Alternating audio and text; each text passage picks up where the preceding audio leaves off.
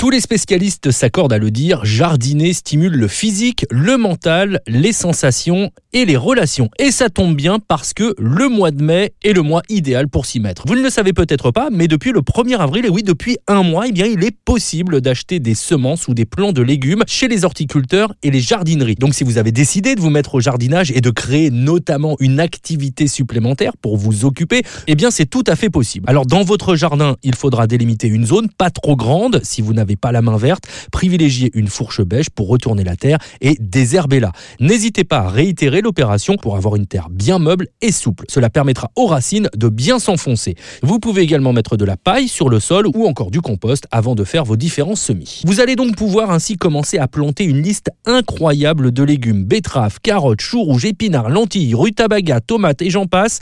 N'oubliez pas bien sûr d'arroser régulièrement si la pluie n'est pas de la partie. Et puis si vous vivez en appartement avec un balcon, et que vous pouvez assurer un minimum d'attention quotidienne, eh bien il est tout à fait possible de se lancer dans l'aventure. Faites le bon choix en optant pour des plantes qui se plaisent en pot et à l'exposition du balcon.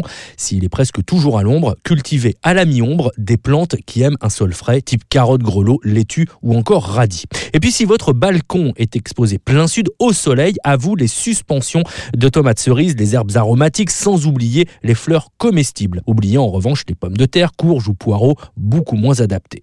Vous pouvez mettre vos plants dans des jardinières plutôt profondes que vous devrez remplir de terreau. Utilisez un terreau contenant de l'argile et un amendement organique. Les terreaux spéciaux potagers et fraisiers conviendront parfaitement. Prévoyez également un apport de compost supplémentaire pour les plantes gourmandes et surtout arroser régulièrement. Voilà donc quelques idées et une occupation bien agréable pour votre week-end. Et si vous souhaitez des informations très pratiques et supplémentaires, rendez-vous notamment chez nos amis de Rustica.